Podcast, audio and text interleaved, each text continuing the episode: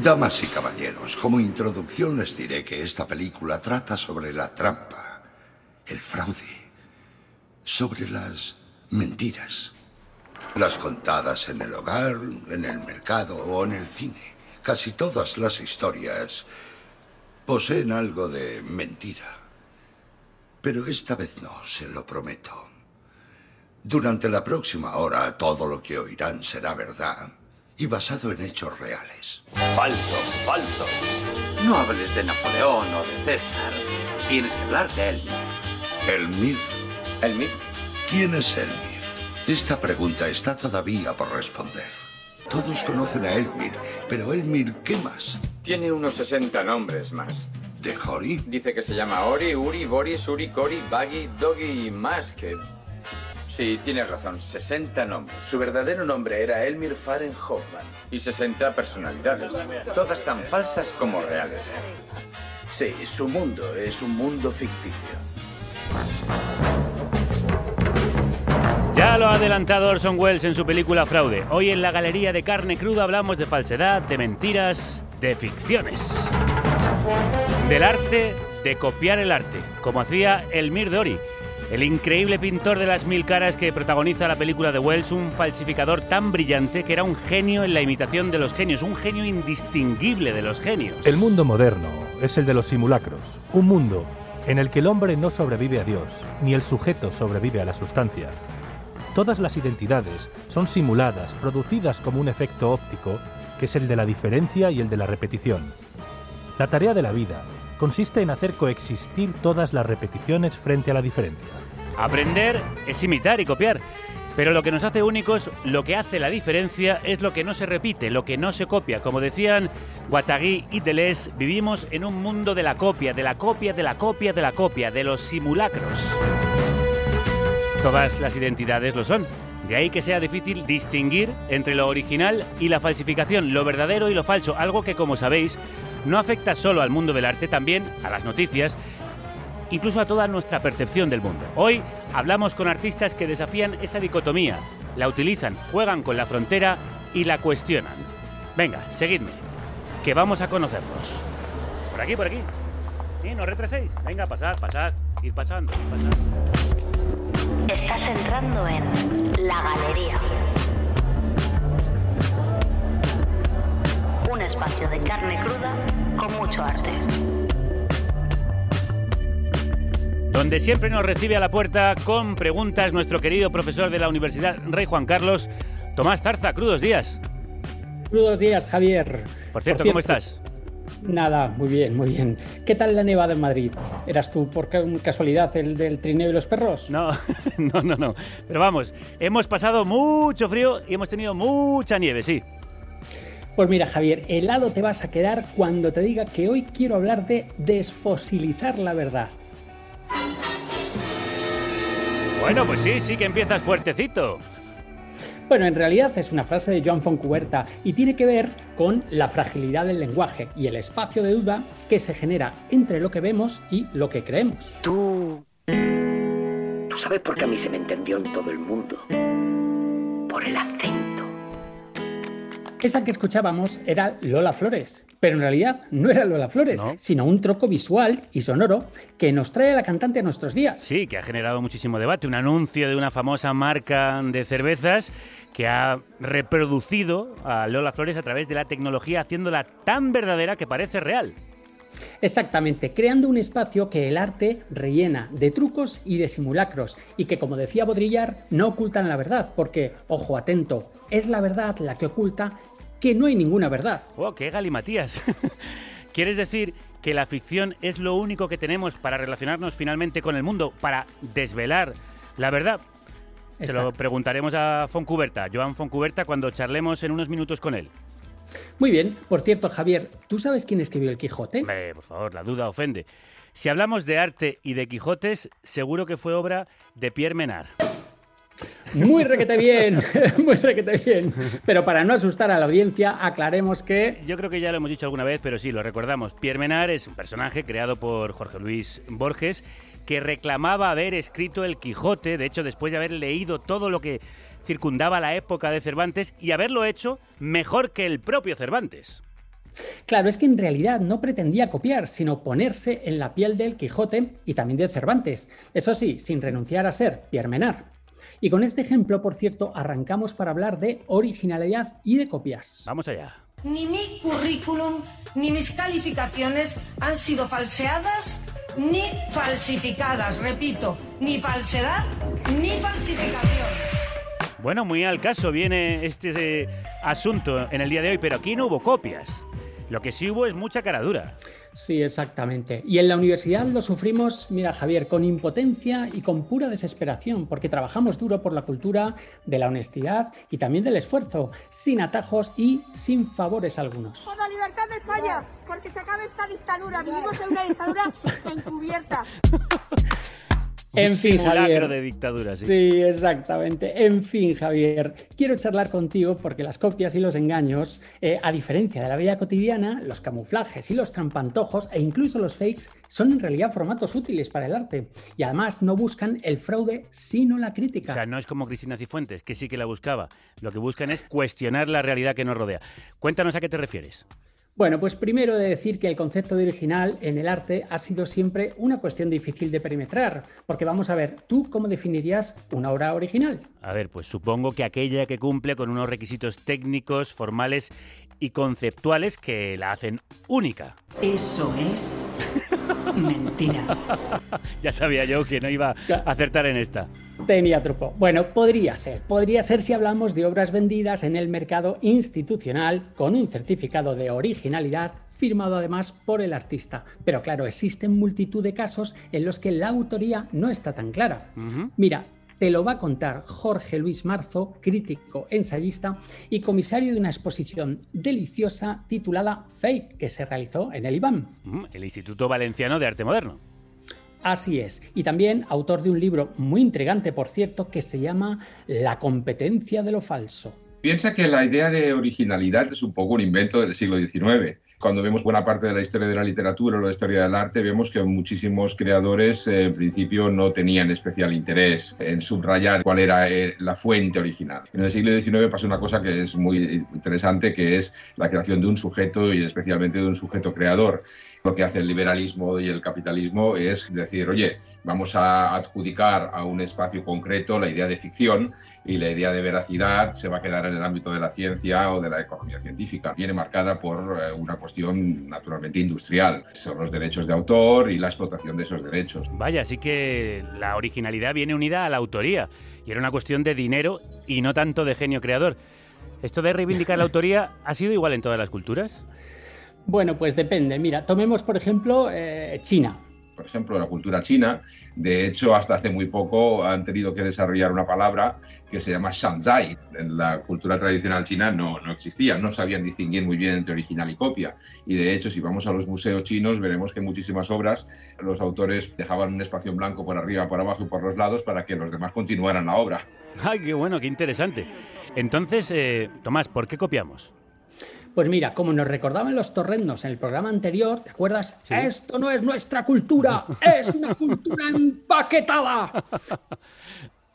Hacemos imágenes pensando siempre en otras imágenes heredadas. Claro, y eso determina nuestra relación con los originales y las copias, puesto que no creamos desde un lienzo, digamos, metafóricamente en blanco, siempre hay algo detrás que también estamos copiando. Exactamente, y además también determina el saber y el conocimiento, porque eh, desde ese reconocer eh, el pasado y de reconocernos en el pasado, también nos enfrentamos mejor a lo desconocido. Conocemos estudios sobre neurología, sobre el comportamiento del cerebro, y realmente nos movemos a través de copias. Y si vemos un cigoto, vamos, y vemos cómo se forma la vida, vemos que lo que pasa es que hay una célula que de repente se multiplica en dos y así va todo. En la copia se sustancia una cierta economía del valor. Claro, somos todos copia también de eso, de células, de procesos. Eh, es que estoy pensando que lo que he dicho al inicio del programa, que se aprende copiando, imitando y en la copia se sustancia el valor de las cosas. Eh, muy interesante, sí, muy interesante. Sí, exactamente. Mira, Javier, y además otra razón podría ser que el arte recurre a copiar como una forma de, lógicamente, de expandir sus fronteras expresivas. Y te voy a poner un ejemplo. Tú, que eres músico y sabes que un sampleo toma prestadas unas bases musicales de una canción existente, eso nos va a permitir eh, ser el germen de una nueva creación. But the most important sound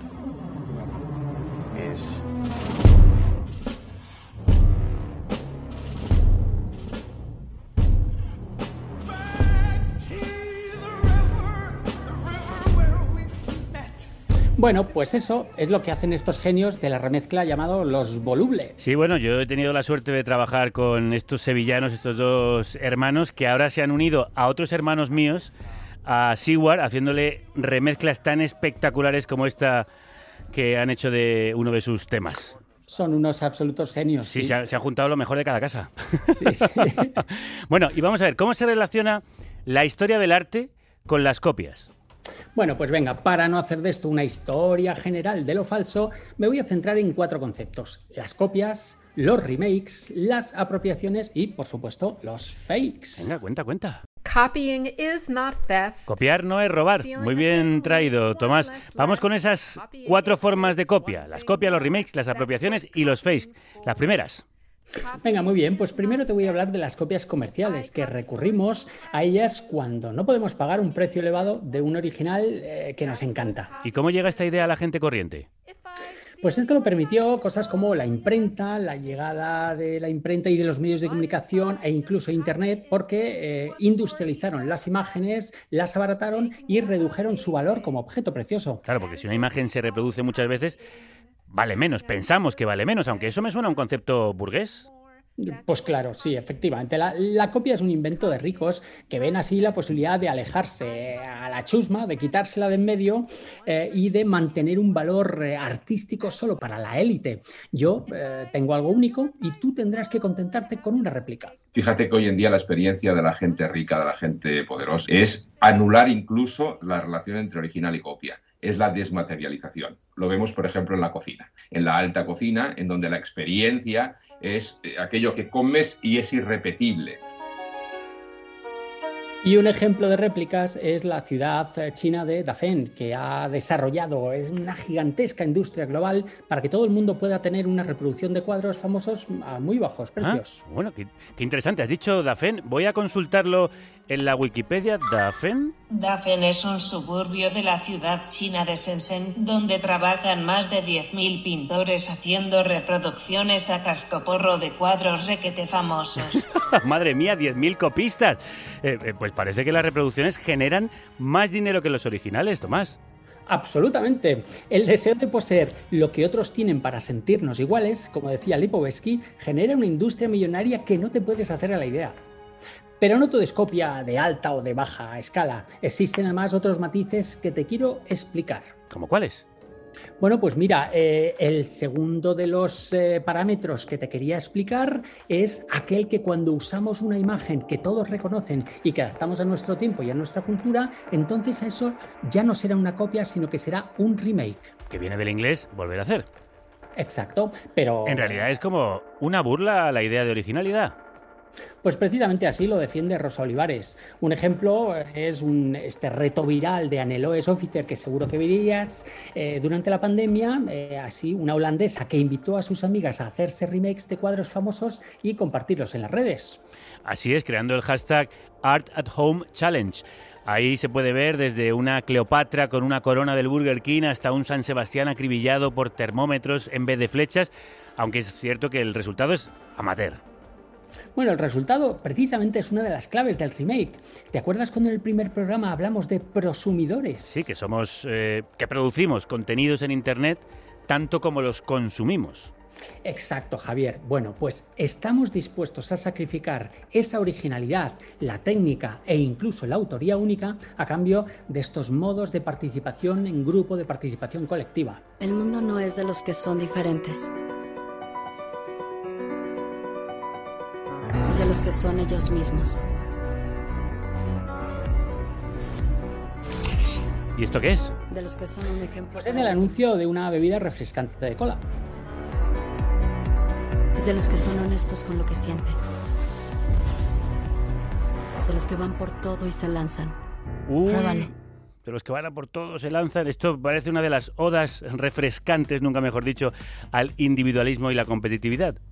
Sí, efectivamente, es neoliberalismo puro. Y además es un ejemplo de la tercera de los eh, ejemplos de los eh, factores de los que te quiero hablar en arte, que se llama apropiación. Y con ella se pretende dar otro sentido a las ideas, aunque sea para venderte cosas. En Montjuic hay una escultura donde hay una señorita desnuda que lleva una tinaja de agua, esa típica figura de la explotación del cuerpo femenino, una obra que no dice mucho. Y hace muy poco alguien pintó en el pedestal Mi papá me pega. Y desde entonces esa escultura no es otra cosa que un homenaje a las mujeres eh, que sufren violencia de género. Eso es una apropiación. Wow, interesantísimo. Sí, mira, el arte también las usa para desplazar y para desmitificar la tradición del conocimiento institucional, del conocimiento científico y, por supuesto, incluso del museístico. Ah, vaya, que sois unos negacionistas, ¿no?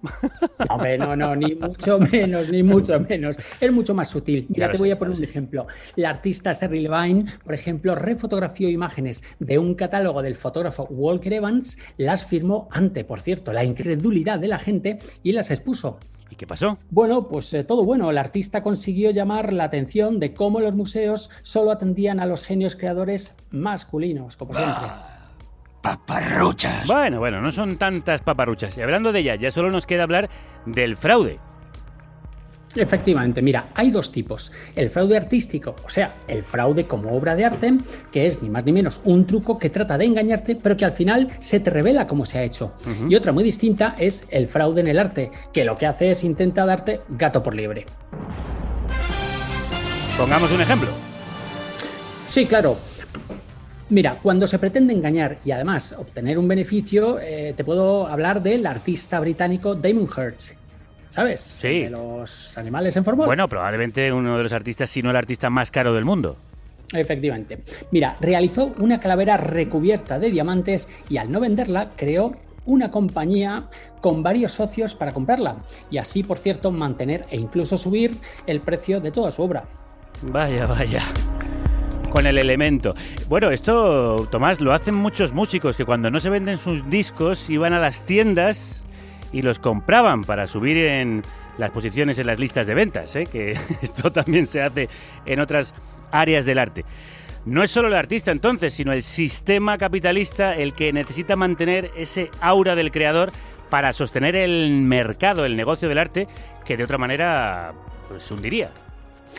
Mira, Javier, ahí estamos todos, ¿eh? con nuestras congruencias y nuestras incongruencias.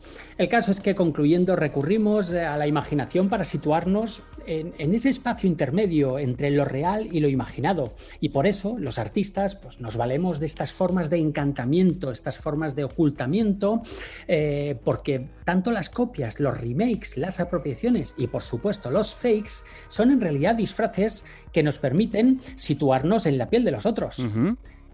Quizá por eso, y como argumentan Jorge Luis Marzo y el propio Foncuberta, nos toca preguntarnos no solo qué es original y qué es la copia, sino más bien por qué estamos abandonando lo real.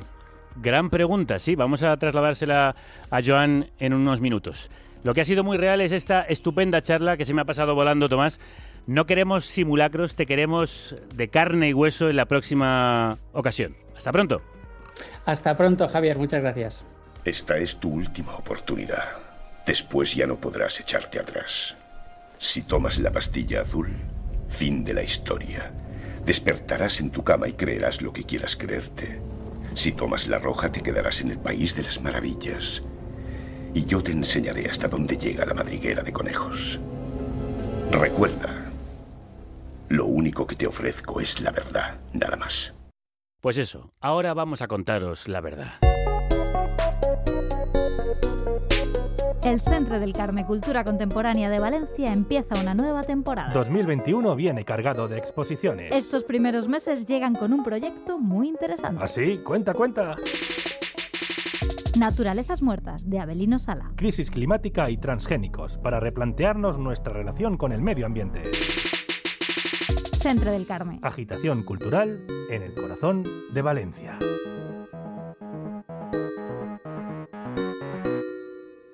Strumming my pain with his fingers, singing my life with his words, killing me softly with his song, killing me softly. Pues así de suavemente nos deslizamos hacia la segunda parte de este recorrido por la galería, de la mano de nuestras queridérrimas Victoria Ríos, Paz Galeana, crudos días. Crudos días. Crudos días, Javier. ¿Cómo estáis? Muy bien. Feliz año. Feliz año. Qué softly hemos empezado, Feliz sí, un poquillo, ya, ya es un poco tarde, sí. Que qué softly, vamos. Eh, sí, hoy comenzamos con la voz de Lauren Hill, la reina del hip hop, con esta versión de Killing Me Softly. Y recordemos que la original es de Roberta Flack. El programa va de fake, como esta canción, pero lo que nos interesa es el sampleo, como siempre, que, que veremos al final. Muy bien traído vuestro juego entre la copia y el original para un programa sobre fakes. Vamos al lío. Bueno, pues como nos iba contando Tomás, eh, este- el, concepto de fake es tremendamente versátil. Una obra puede nacer de la inspiración de otra, como nuestros amplios, o puede partir de una realidad y convertirla en otra. Es decir, el fake en sí es un juego, un truco que bien llevado puede elevarse a la categoría de real y único. El engaño es un arte en sí mismo. Uh, y con esta música, ¿de qué hablamos? ¿De magos, artistas o de artistas que hacen magia? Pues, pues de ambos, no, no hay arte si no hay artista y no hay engaño si no hay alguien susceptible a ser engañado. Eso es. Como podemos ver de forma muy clara en el mundo de las falsificaciones. Tenemos el ejemplo del gran falsificador alemán eh, Beltraki, que no sé si conoceréis, que No. durante años produjo y vendió pinturas del estilo de artistas como Max Ernst, Cape, eh, Cappentown, Epstein, André Derain, Ferdinand Leger. Eh, ¿Cómo del estilo? Eh, eh, la la- las mismas obras, ¿se las hacía pasar por obras propias que hacía pasar por las de estos pintores? No, lo que hizo, o sea, no falsificó piezas famosas, sino que falsificó a la perfección el estilo de estos artistas. Este tipo era un genio, que es eso, es talento propio. Eso es, partió de la propia realidad estilística y técnica de ellos, creando obras únicas e introduciéndolas, lo más importante, en el mercado del arte. Me gusta mucho hacer esto. No digo que no sepa pintar, creo que podría pintar lo que fuera. Está usted muy seguro de sí mismo. ¿Por qué? No, es mi trabajo, no tiene nada que ver con la seguridad. El resto de los pintores no lo dicen tanto. Puedo pintar de todo. ¿De todo? Vermeer. Sí. Rembrandt. También, cualquier cuadro. ¿Da Vinci? Por supuesto, no es difícil. Qué genio, de verdad. He visto F de Fake, Fraude, la película de Orson Welles, pero no he visto este documental sobre Beltracchi o Beltracchi. Debes, debes. Y el debes. gran falsificador. Tengo muchas ganas después de haber escuchado esta escena. Dice que no es difícil. Da Vinci. Un cara dura. Bueno, pero a día de hoy los famosos rayos X, el carbono 14 y todas estas técnicas hacen muy difícil o imposible el engaño, ¿no? Bueno, a ver, eh, lo que aquí hay siempre, como, muy- como siempre, muchísimos factores. Por un lado, se inventa que las pinturas provenían de la misteriosa colección Jagger, salvada de forma milagrosa del expolio nazi y heredada por un familiar suyo, y que Beltraki y su mujer iban vendiendo en función de necesidad. Ah. Y por el otro lado, usaba también pigmentos propios de la época que compraba en mercadillos y aplicaba técnicas de envejecimiento para darle más. Hay dos posibilidades. O pintamos un cuadro del que hemos perdido la pista, o- o nos inventamos uno nuevo. Nos inventamos la historia de la obra. En otras palabras, una obra que no figure en el catálogo, pero de la que haya rastros en la literatura. Ya digo, un genio. Beltraki, junto a su mujer, fueron condenados a uno de los mayores procesos de falsificación del arte en Alemania. Bueno, fueron condenados a seis años de prisión debido a fraude profesional organizado. Pero lo, aquí hay, porque los investigadores, después de toda la investigación, calcularon que sus ganancias habían superado más de los 50 millones de euros. El juicio iba a durar meses.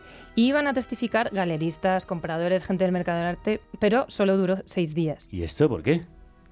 Bueno, pues porque la realidad del engaño no solo se fundamenta en las obras falsificadas, sino que, o sea, realmente en toda la gente que formó parte de ello. Todo el mundo se llevaba dinero, directa o indirectamente. Galeristas, expertos, en las ventas, o sea, que todos estaban metidos en, En el lío. En el ajo.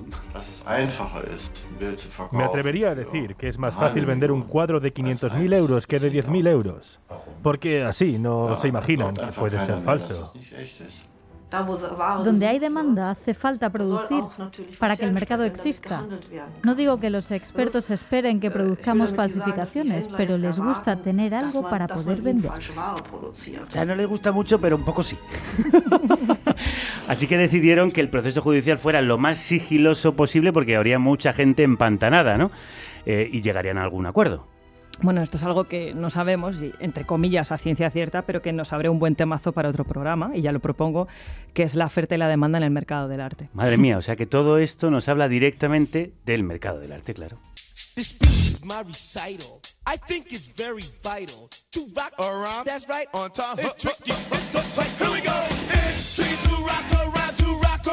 Mercado del arte que es, como dicen Randy MC, muy tricky. Tricky, Hay tricky. mucho truco ahí, mucho Por tricky eso- tricky. Por eso ahora os vamos a contar eh, otras líneas dentro de lo que podría ser el fake de con el tricky tricky.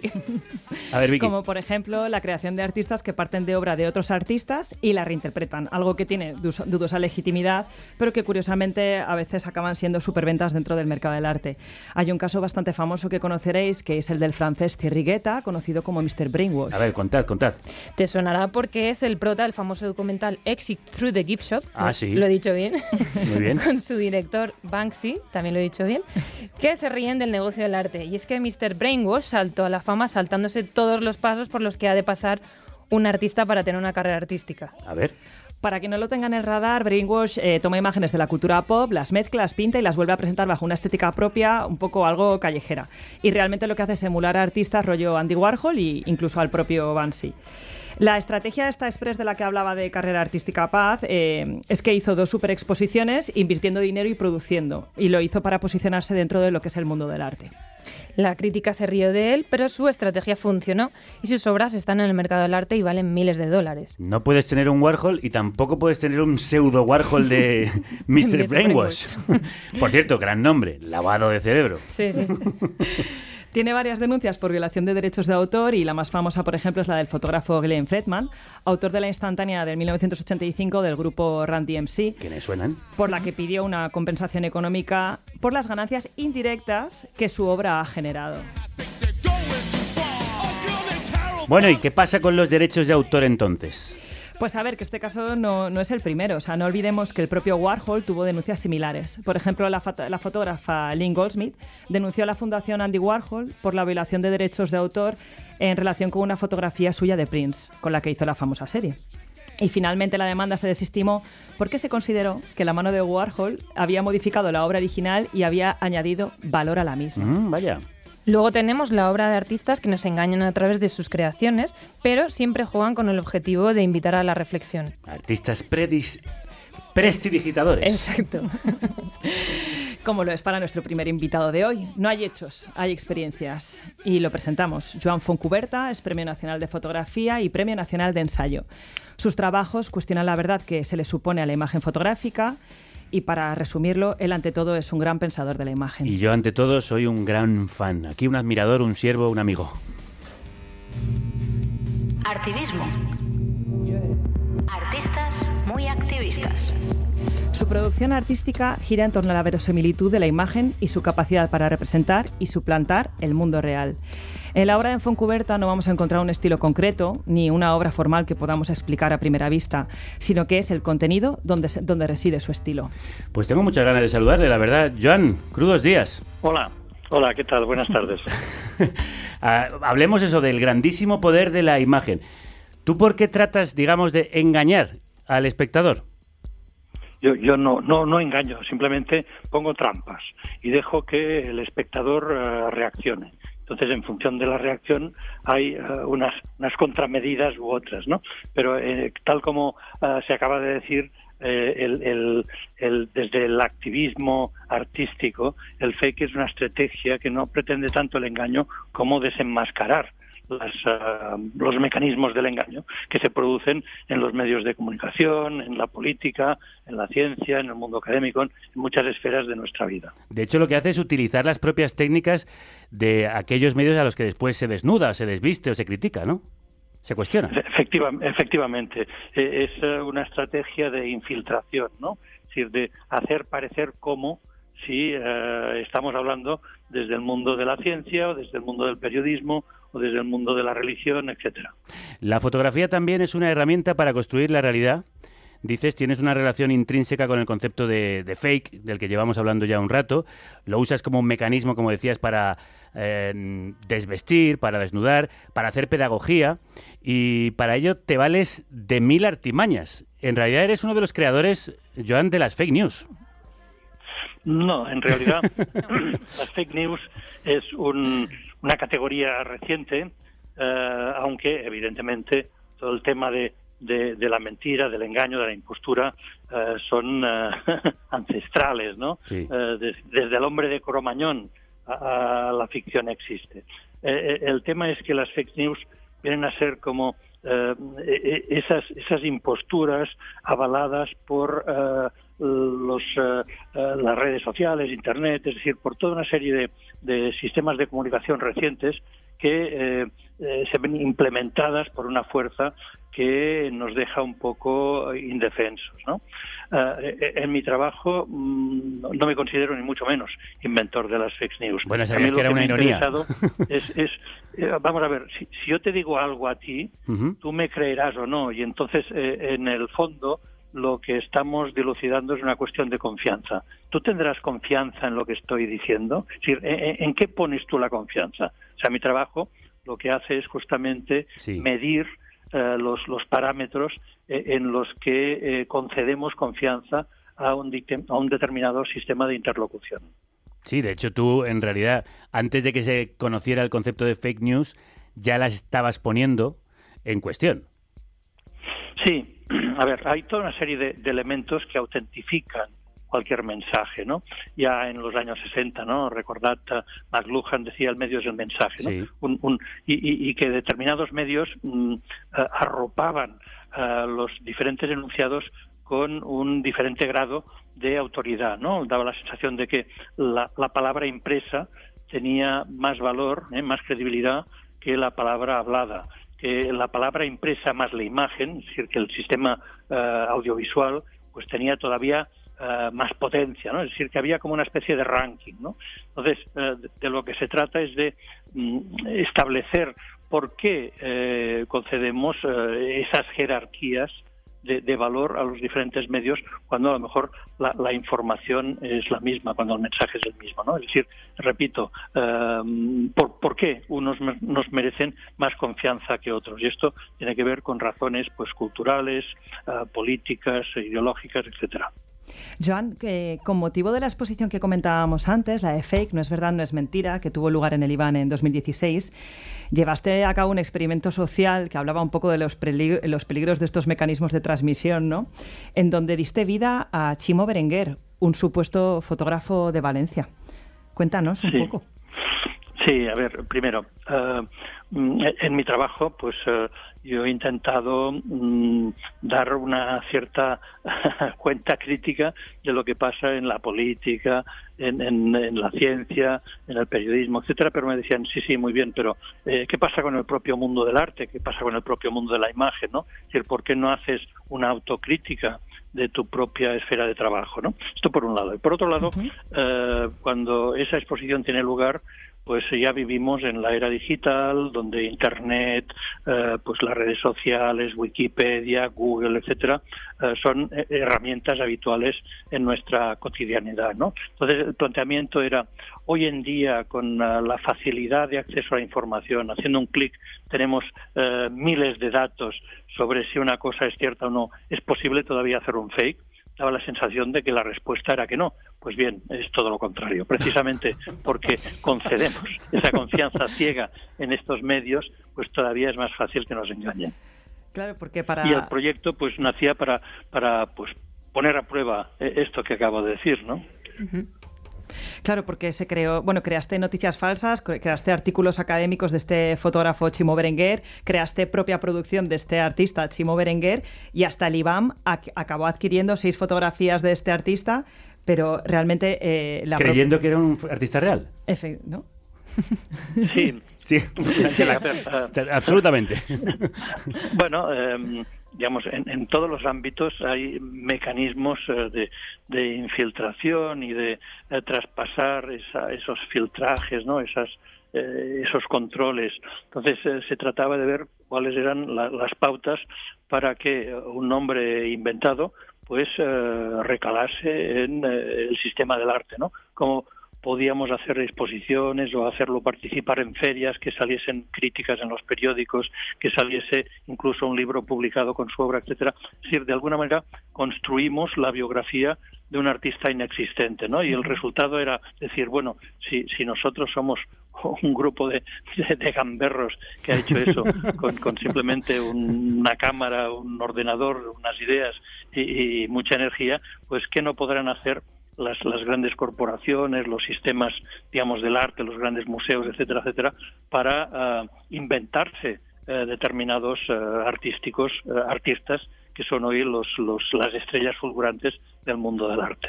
Para Gamberrada, la que hiciste con el ya famoso cosmonauta Ivan Istochnikov, que conseguiste colarle la historia a medio mundo, y ahí también se habla no solo de la credulidad del público, sino también de la credulidad de los periodistas que deberían hacer todo ese filtraje.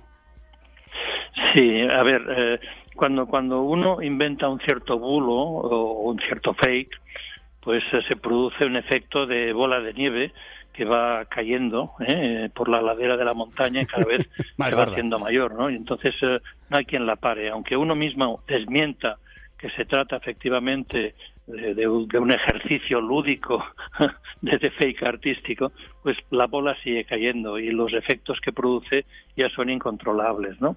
Y por lo tanto, este tipo de estrategias al final funcionan como bombas de relojería o, por ejemplo, ahora eh, el tema este de, de, de, Iván Istochnikov, el cosmonauta fantasma que yo inventé, pues yo puedo decir, se trata de una invención, es una ficción, no os lo creáis, etcétera, etcétera, pero uh, no puedo controlar que eh, la, la, imagen de Iván Istochnikov, sus, sus tentáculos eh, a, a, través de, de, Internet, de los medios de comunicación, llegan a ámbitos eh, que yo no controlo claro. y que alcancen a un público completamente ingenuo que pique de nuevo el anzuelo y crea que se trata de una historia verídica. Bueno, así funcionan las conspiraciones, ¿no?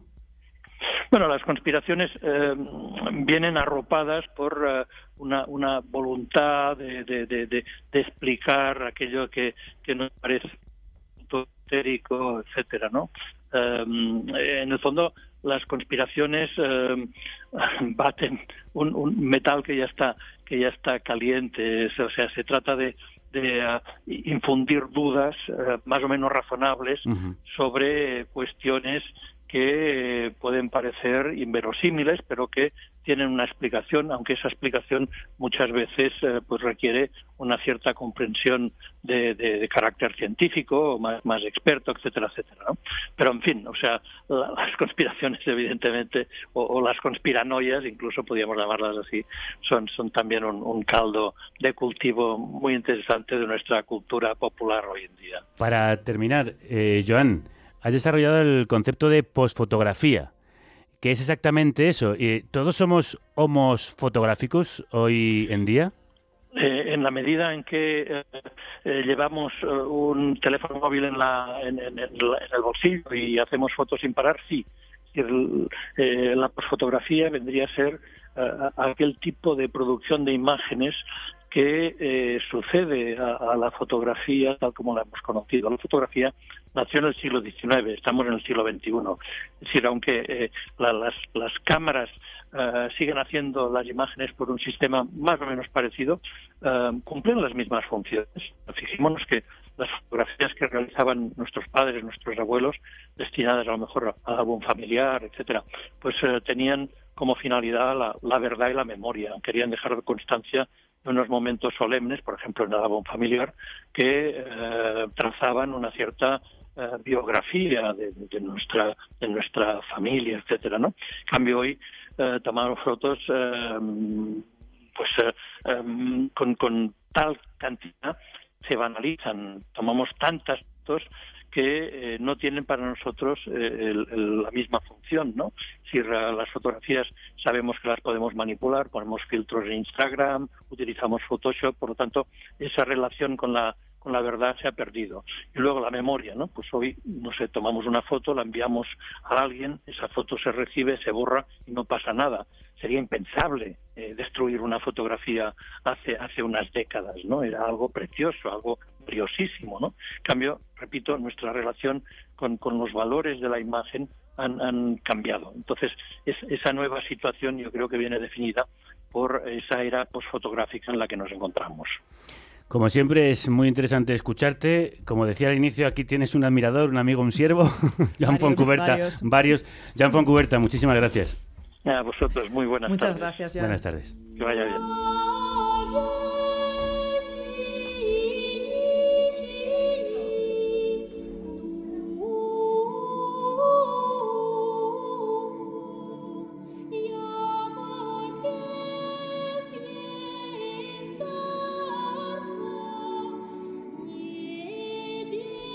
Bueno, yo estoy levitando. Estamos escuchando el tema de la película La Gran Belleza de Beatitudes y se- supongo que será por algo especial. Escuchamos este tema para dar paso a nuestro segundo invitado de hoy y es que es un grandísimo fan de, de Paolo Sorrentino. Un artista que además nos engaña hasta con su propio nombre y es que Amparito, con dos P's, no es nombre de mujer. No, no es. Es su nombre artístico. Sí, su nombre real es Nacho Nevado, pero es conocido por Amparito, el nombre con el que empezó a firmar en la calle. Y es que nuestro invitado ha desarrollado gran parte de su labor artística en el espacio público. Para hablar un poquito de su obra, él se inspira en lo cotidiano, en la poesía del día a día y ha creado murales e intervenciones por todo el mundo, en donde aparecen elementos siempre descontextualizados. Vamos a poner un ejemplo: un flotador, una cerilla gigante en un muro, un metro para medir eh, del bajo de los pantalones, Mm. una diana. Intervenciones que siempre, siempre juegan un- con el espectador. Sí, tiene unos grandes trampantojos que te dejan completamente descolocado y te hacen pensar mucho. Arte en la calle y artista conceptual de brocha gorda pero trazo fino, ¿verdad? Justo. es imposible que Amparito pase desapercibido delante de nuestros ojos, eh, ya que su obra tiende a atacar siempre la, la normalidad. Y que nos altera, altera la normalidad y altera todo lo que, lo que tenemos en nuestro entorno, pero mejor que nos lo cuente él. Pues claro que sí, que nos lo cuente él. Amparito, Amparito, Crudos ¿cómo días. está? Crudos días. Muy bien, Hola. crudos días. A ver, eh, alguien que no te conozca, ¿cómo le explicarías en qué consiste tu trabajo? Bueno, yo creo que lo que hago es cojo cosas cotidianas y anodinas, que pueden ser objetos o situaciones, como una silla o hacer una cola. Y bueno, hago como fakes, pero fakes como la copia que queda mal, ¿no? Entonces, a mí me interesa muchísimo que, no, que normalmente que no se vea como arte, ¿no? Que la gente actúe con ello como que, se, que este, este desconcierto de... ¿Pero esto qué es? ¿no? Entonces ahí creo que es verdaderamente lo interesante. No tanto la reacción, sino la actitud que toma la gente con respecto a eso. ¿Le suele pasar que se quedan un poco desconcertados en plan, ¿quién ha hecho esto? ¿Por qué está aquí? Sí, creo que es lo más interesante de todo, ¿no? Que no sepan, porque con el arte ya es como, uy, en plan, me tengo como que emocionar o tal, pero cuando, cuando piensas que es simplemente algo como, ¿qué es esto, no? O sea, creo que esa es la el verdadera, como la verdaderamente lo potente. Bueno, ¿y y qué relación tienes tú con el fake? Bueno, yo creo que, mm, que todo, ¿no? Es decir, eh, empezando porque el, el arte urbano o el arte en la calle se debe como a la calle, ¿no? Pero ahora que todo, tienes que jugar con las redes sociales, con este asunto, eh, creas cosas en tres dimensiones para luego que sean vistas en dos dimensiones. Entonces, yo tengo una teoría sobre esto que A es ver, a ver. que mm, en el momento en el que tú eres, tú estás estático, eh, aunque el mundo sea en tres dimensiones, es de dos dimensiones porque tú no tienes esa posibilidad de moverte detrás, ¿no? Entonces es muy fácil engañarte. Si tú estás en un punto sin moverte, eh, todo es en dos dimensiones. Una anamorfosis, ¿no? que es como un engaño, eh, funciona porque estás en un punto de vista. En el momento en el que te mueves, ves el- la, la trampa. Entonces me gusta esto, ¿no? Esta cosa con la tercera dimensión que parece que todavía no hemos, no hemos terminado de asimilar. Y hay quien dice que hay una cuarta, imagínate. Pues no hemos solucionado la tercera, imagínate. Para pasar a la siguiente. Que claro, el mundo es en 2D a no ser que, que tú te muevas, ¿no? Como en el show de Truman, que es algo que siempre comentas. Claro, yo me parece que es como si te- si te hiciesen un decorado, ¿no? Como en 360 y tú no tuvieses la posibilidad de moverte, eh, mm, pensarías que eso es 3D, pero en realidad en el momento en el que tú te muevas pasa, eh, en plan te das cuenta de que es un, de que es un decorado, ¿no? Entonces creo que muchas obras juegan con esto, ¿no? En, en que la gente lo va a ver a través de una pantalla. Y en las pantallas, aunque esté la ilusión de las tres dimensiones, tú eh, no te puedes mover. Simple- si, si lo mueves, ves el, el- el canto del Del móvil. ¿no? ordenador o del móvil. Entonces, esto me interesa mucho. Sí, bueno, de hecho, eh, con las perspectivas juegas habitualmente. Eh, por ejemplo, en aquel muro en el que pintaste un metro de medir y en el que la foto es alguien cogiendo ese metro a distancia. ¿Por qué te interesa esto? ¿Qué, qué se obtiene? ¿Qué estás buscando? Bueno, yo me baso muchísimo en las cosas que hacemos, que me, me da mucha ternura, ¿no? Los, cómo somos los seres humanos, de, de qué grande nos queda todo. Y cómo cuando viajábamos o tal, esta cosa de intentar coger como la torre de La Pisa. torre de o no- Pisa. es. Entonces, me parece, aquí se ve muy bien este tema del 2D y del 3D, ¿no? Eso funciona si tú te pones en un punto, la cámara la pones en otro. En el momento en el que te tomen una foto desde otro ángulo, pasas a ser un completo tonto, ¿no? Entonces, me encanta esto porque es algo tan humano como tan de, mira el juego, ¿no? Entonces, es algo, eh, este muro está, es como parodia un poco este, este asunto, ¿no? Algo coger mm, 10 centímetros, pintarlos en 30 metros Gigante. y irte 50 metros y vuelven a ser 10 centímetros. En plan, tanto esfuerzo para nada, eh, no sé. ¿De dónde nacen tus ideas? Bueno, yo creo que nacen de estar, de pasear y en realidad todo, como puedes ver, es, es aquí mismo, ¿no? En plan, en cómo la gente hace una cola, en cómo nos enfrentamos a cosas como muy del diario, ¿no? En plan, una silla, o, o por qué las cosas caen, o por qué la gravedad, o no sé. Casi Esto- todo puede salir de, de algo así, de una, una anécdota propia, de caminar por la calle, un anuncio, una... Yo creo que todo, todo. Me interesa mucho cada vez más estas cosas, ¿no? El, el, eh, bueno, sobre todo los móviles, cómo nosotros vemos las cosas, los filtros que hay, ¿no? Le comentaba antes a Victoria una bandera que hice, que, que es una bandera de España invertida. Que nos ha- La que nos la ha A ver, a ver, la ha traído, a ver. Sí. A ver cómo es esto. Un- es un regalo. despliégala, despliégala. Bueno, la bandera a simple vista, eh, de un buen tamaño, es de color azul turquesa claro. y azul marino. no es la bandera española. Claro, pero entonces vamos hay un, a definirla, hay un pero- filtro, ¿no? Hay ¿Ah, un sí? filtro, entonces esto fue porque una cosa que hicimos en Barcelona en una expo de quemar, había que quemar una bandera, ¿no? Pero claro, tú, tú quemas la bandera, vas a la cárcel. o todo. Entonces, eh, un problema. esto eh, está invertido, entonces tú la quemas y Sí. quemas una bandera que no es la de España. Pero en el momento en el que lo ves con el móvil, con un filtro que hay, ves la bandera de España. Entonces estamos di- diciendo, esto es legal, no es legal porque lo estás viendo a través de un filtro, ¿no? Entonces, ¿hasta qué punto eh, subir el contraste a algo o no Claro. ya empieza, ya deja de ser real o no? O sea, realmente estás engañando a las autoridades. Es, O sea, es una manera, es dependiendo del móvil que Claro, tengas. señoría, yo no quemé Claro. una bandera de España, yo quemé una bandera que a través del filtro que usted está utilizando Eso es. es. usted el que está cometiendo un delito. Exactamente esa es la reflexión. Que bueno, hablábamos, hablabas también de obra que habías hecho para una exposición y es que bueno, hace poco tuviste una exposición en la Galería de la Causa donde mostrabas esa obra que haces dentro de estudio y donde cada obra en sí misma era una instalación que el espectador vivía en directo a través del móvil, como nos estás contando ahora, y que a lo mejor eran piedras que llevaban ruedas o una pala que, no era una pala. Cuéntanos un poco alguna de esas instalaciones. Nada, me encanta esto del el hecho de que para tener que compartir algo, automáticamente el precio a pagar es que no compartas ese algo, ¿no? Es decir, eh, eh, por WhatsApp, por ejemplo, tú envías una foto y te la reduce de calidad. Eh, estas cosas me encantan porque es eso, a mí todo me produce un poco de ternura, es como en plan, intentas hacer algo, pero el precio a pagar es que no puedes eso. Entonces, eh, es como el screener de las películas estas que se grababan y se subían al emule, Sí. que el precio a pagar por ver una película era verla en malísima calidad. ¿No? Entonces siempre es el precio a pagar. Y, y- y estas piezas jugaban con eso, ¿no? Jugaban con, con que no puedes, con, con la imposibilidad esta de enseguida vas a ver como qué hay y te encuentras el canto. Bueno, yo eh, os recomiendo ver la obra de Amparito con dos P's en internet. A mí me produce especial ternura el troncopatín, Sí. ese monopatín tronco, que te imaginas un tío intentando hacer un ollie con ese patín y no poder. No se puede. Claro, es, es- es- era una cosa que era como, eh, eran 20 centímetros más alto y había otra cosa que te ponía como que la, que la altura media de los españoles era es de unos 70, que es, y- pero estaba puesto a 1,90, ¿no? Entonces era como te tenías que subir al monopatín, pero al monopatín no te dejaban subirte, ¿no? Porque era, entonces tenías que estar todo el rato como estoy aquí con dos cosas que funcionan, pero no puedo usarlas, es- era un poco, era, era guay esto. Es muy guay lo que haces. Te agradezco, Gracias. te agradecemos mucho que hayas venido hoy aquí a A contárnoslo. vosotros. Sigue Encantado. engañándonos siempre, Sí, Parito. sí, por favor. Y haciéndonos pensar con esos engaños. Do I love you? Do I lust for you?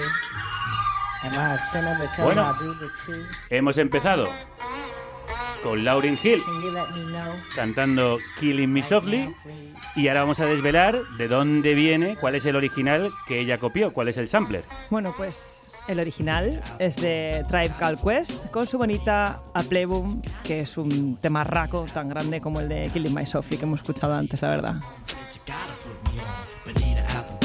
No puedo estar más de acuerdo. Vaya programaco que os ha quedado, ¿eh? El arte del engaño con mucho arte. Bueno, nos vemos la próxima. Victoria Ríos, Paz Galeana.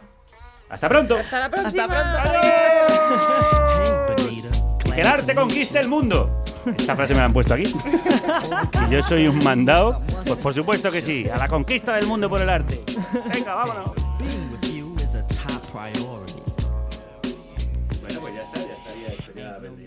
Bonita, ha quedado bonita. Ha quedado bonita, bonita. bonita. Era complicado este programa. No, lo hacéis vosotras. crees Complicado, que que traéis hacemos complicado? 300 cosas, 250 cortes, 66 invitados, 87 músicas.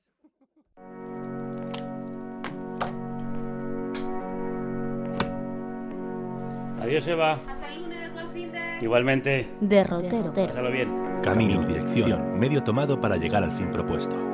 Conjunto de datos que indican el camino para llegar a un lugar. Bueno, ¿qué? ¿Nos vamos? Dirección que se da por escrito para un viaje, de mar. Paséis buen fin de.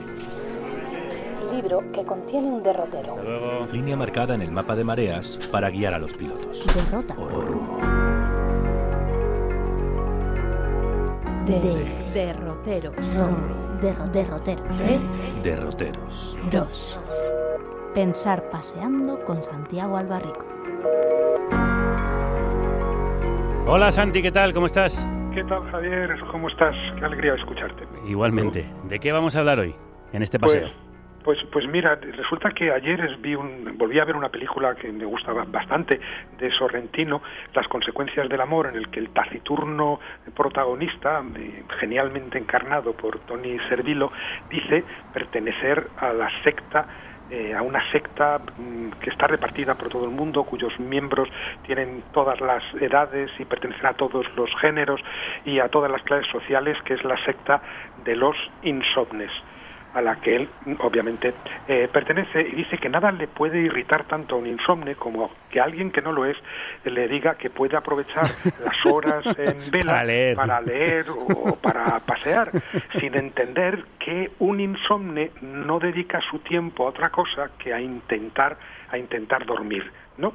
Eh, y el sueño en este sentido pues yo creo que es una de las grandes bendiciones eh, del, ser humano acuérdate lo, creo que lo citábamos cuando en Macbeth el espectro de Banco le dice a Macbeth esa cosa terrible no dormirás más has asesinado el sueño y, describe en una sucesión de fórmulas lo que es el sueño entre otras cosas dice que es la pequeña muerte de, de cada día ¿no? pero yo no quería hablar de la pequeña muerte de cada día, sino de algo mucho más vergonzoso. Porque hay algo extraño en esto que hacemos todos los días todos, ¿no? De, de una cierta hora, casi siempre la misma, eh, interrumpir nuestra vida, mm, meter nuestro cuerpo en una cama en posición eh, tumbada y, eh, y, y- y de pronto durante muchas horas eh, apartarnos del, del común de los humanos y apartarnos de la vida, pues si eso es extraño, el hecho de dormir con todo lo que tiene de, de bendición placentera y, Sí. y lenitiva, yo creo que hay algo mucho más extraño aún y es en el, el hecho de que cuando interrumpimos nuestra nuestra vida con esa pequeña muerte de cada día, seguimos de alguna manera vivos, ¿no? Sí. Eh, es decir, soñamos, porque en castellano sueño describe tres cosas eh, emparentadas, pero que no son la misma.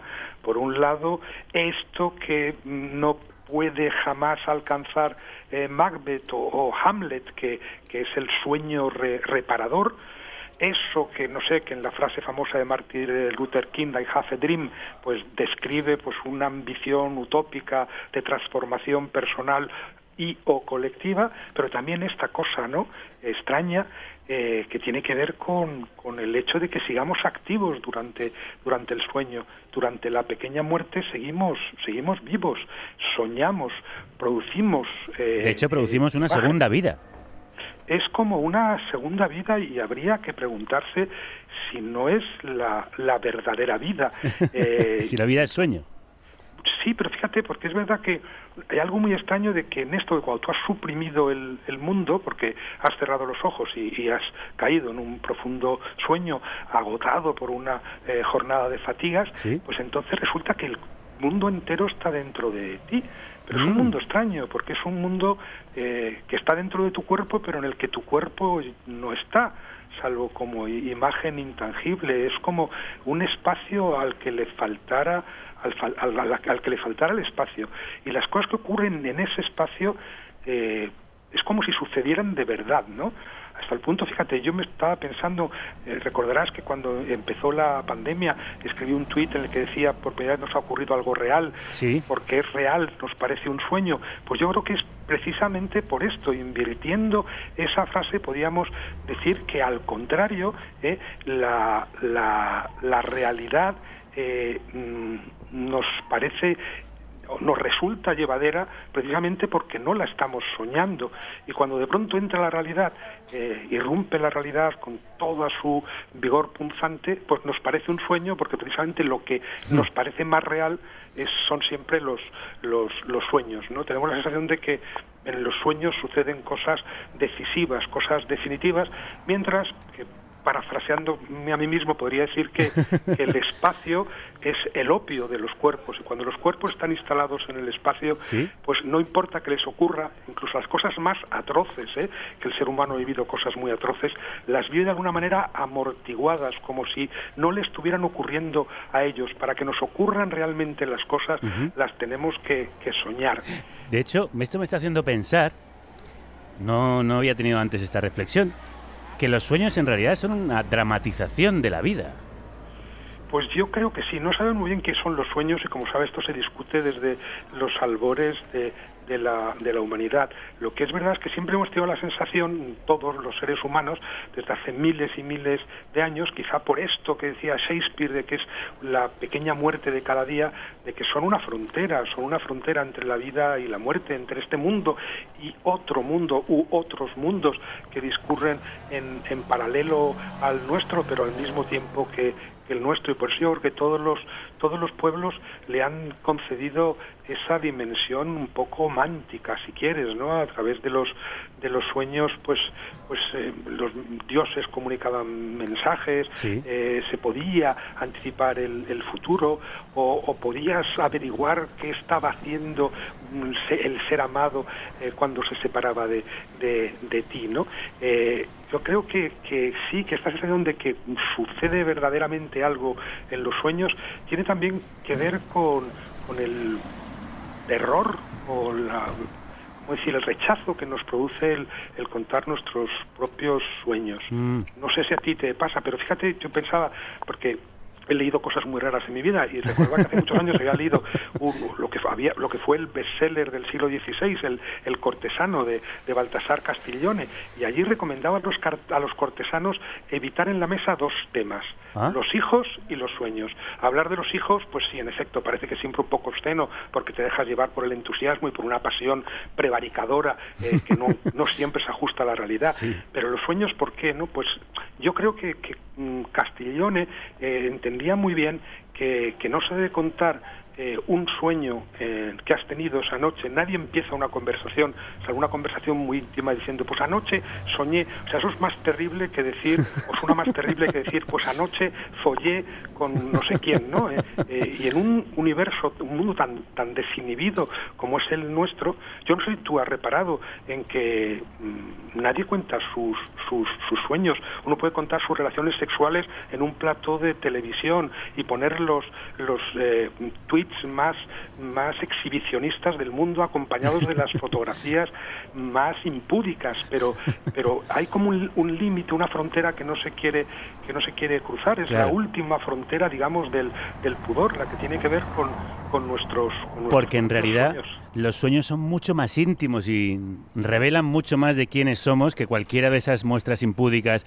y preparadas de nuestra de nuestro ser, de nuestra personalidad. Pues exactamente, eso es lo que yo creo realmente, que lo que ocurre es que somos perfectamente conscientes de que nuestra verdadera intimidad se revela en los, en los sueños.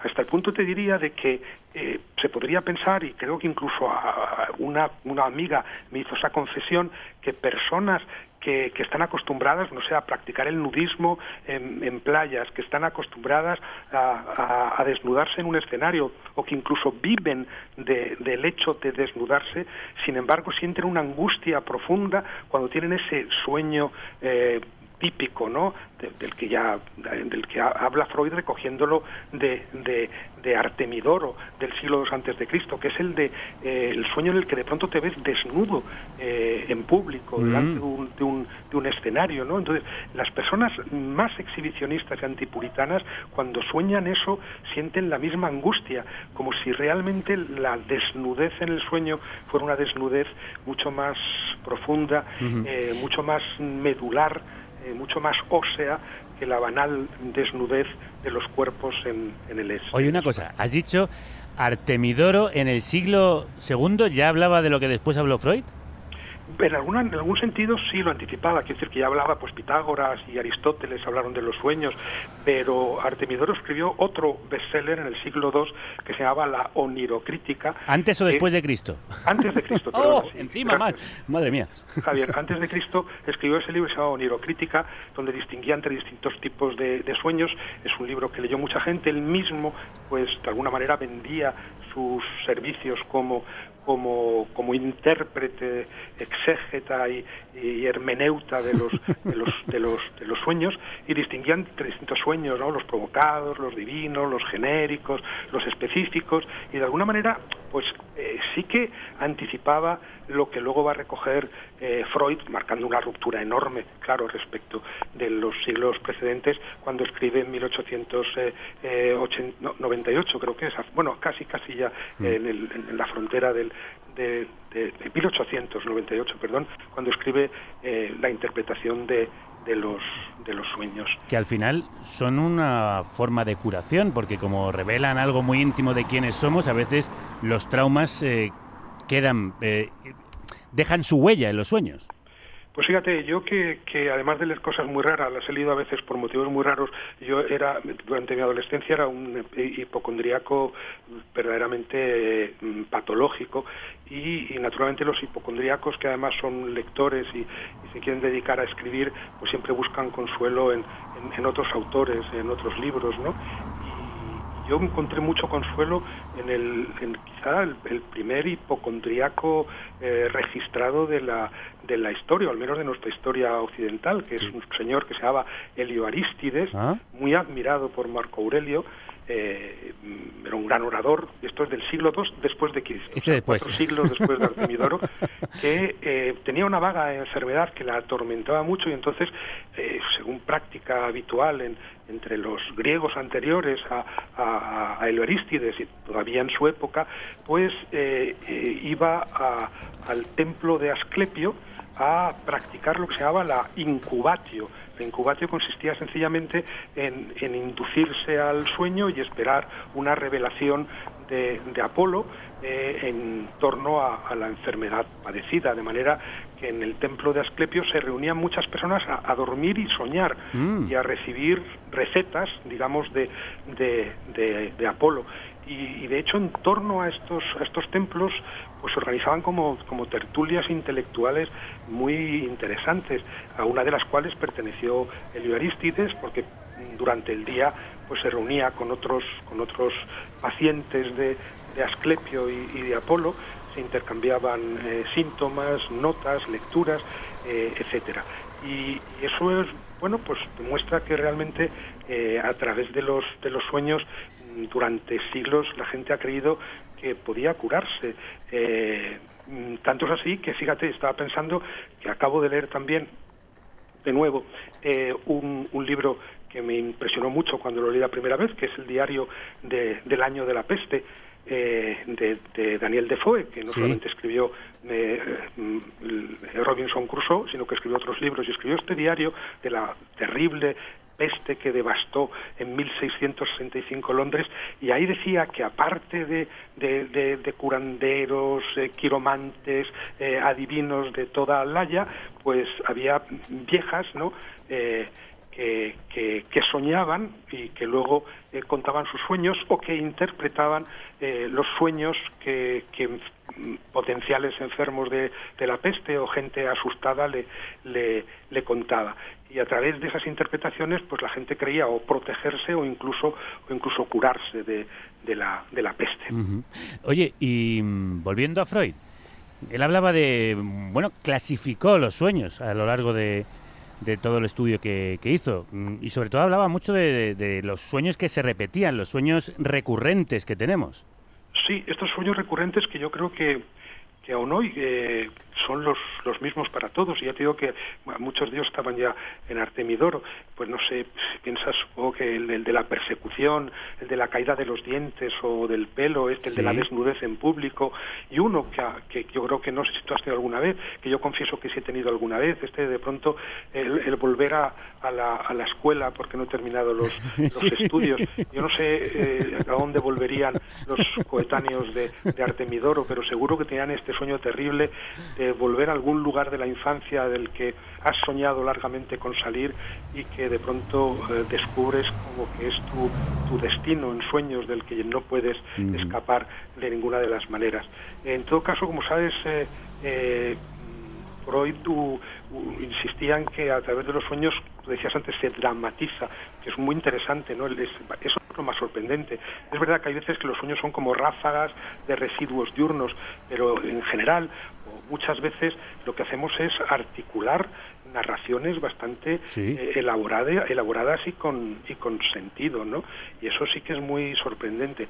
Y bueno, pues ahí Freud, claro, pues... eh, eh, proyecta toda su teoría del psicoanálisis y a través de los sueños pues lo que haríamos sería realizar realizar deseos habitualmente reprimidos eh, por el superego no Eh, de tal forma que, que por eso mismo muchas veces nos producen terror porque mm, cumplir los propios deseos allí donde de pronto se hacen realmente realidad solo puede producirnos angustia solo puede producirnos angustia no los deseos cumplidos siempre de alguna manera producen angustia y más en los en los sueños eh, que es el lugar donde escapan de esos filtros que todos los días eh, Y- ponemos para no afrontar digamos aquello que realmente somos ¿Y tú crees que todos los pueblos soñamos lo mismo o de manera parecida?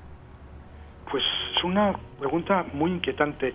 Yo diría que no, pero fíjate que, que estoy pensando que, que no hay, o yo no conozco y quizá algún oyente pueda proporcionarnos bibliografía al respecto, ¿no? Yo recuerdo, por ejemplo, haber leído cuando leía mucha antropología un señor francés se llama Roger Bastide que escribió un libro sobre los sueños de los negros en las ciudades del, del Brasil, ¿no? Anda.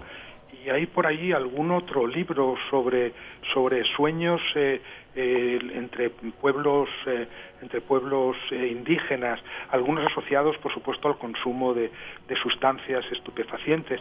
Pero pero me parece bastante obvio no sé qué te parece a ti que que no que, que no todo el mundo sueña lo mismo. Aparte de esos sueños recurrentes pues yo creo que, que sin duda los sueños eh, el inconsciente mismo tiene que estar a- atravesado por las diferencias de clase de género raciales eh, etcétera y, y- y bueno pues sí que me gustaría que si algún oyente se le ocurre alguna alguna